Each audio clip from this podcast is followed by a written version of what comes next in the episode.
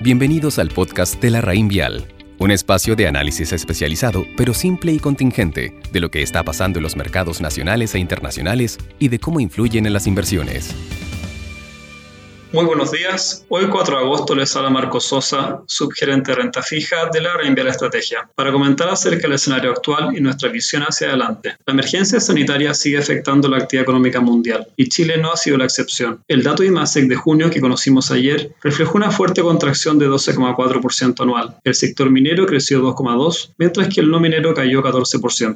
Al igual que en los últimos meses, las actividades más afectadas fueron servicios y construcción, y en menor medida comercio y manufactura factura. Dentro de servicios, destacaron las caídas de educación, transporte, servicios empresariales, restaurantes y hoteles. Por el lado positivo, destacamos que el índice general de actividad se encontró por solo lo esperado por el mercado, y con ello muchos analistas ya han corregido al alza sus estimaciones de crecimiento para el segundo semestre. En este contexto, la encuesta de áreas financieros conocida hoy sigue proyectando bajos niveles de inflación, encontrándose en 1,8% para los próximos 12 meses. Consecuente con este escenario, las estimaciones siguen apuntando a una trayectoria política monetaria fuertemente expansiva por un tiempo prolongado. Los invitamos a estar atentos al dato de inflación de julio, que se publicará este viernes, para el cual las expectativas del mercado están en torno a cero para la variación mensual. Cualquier duda o información adicional, feliz ayudarlos. Que tengan todos una muy buena semana.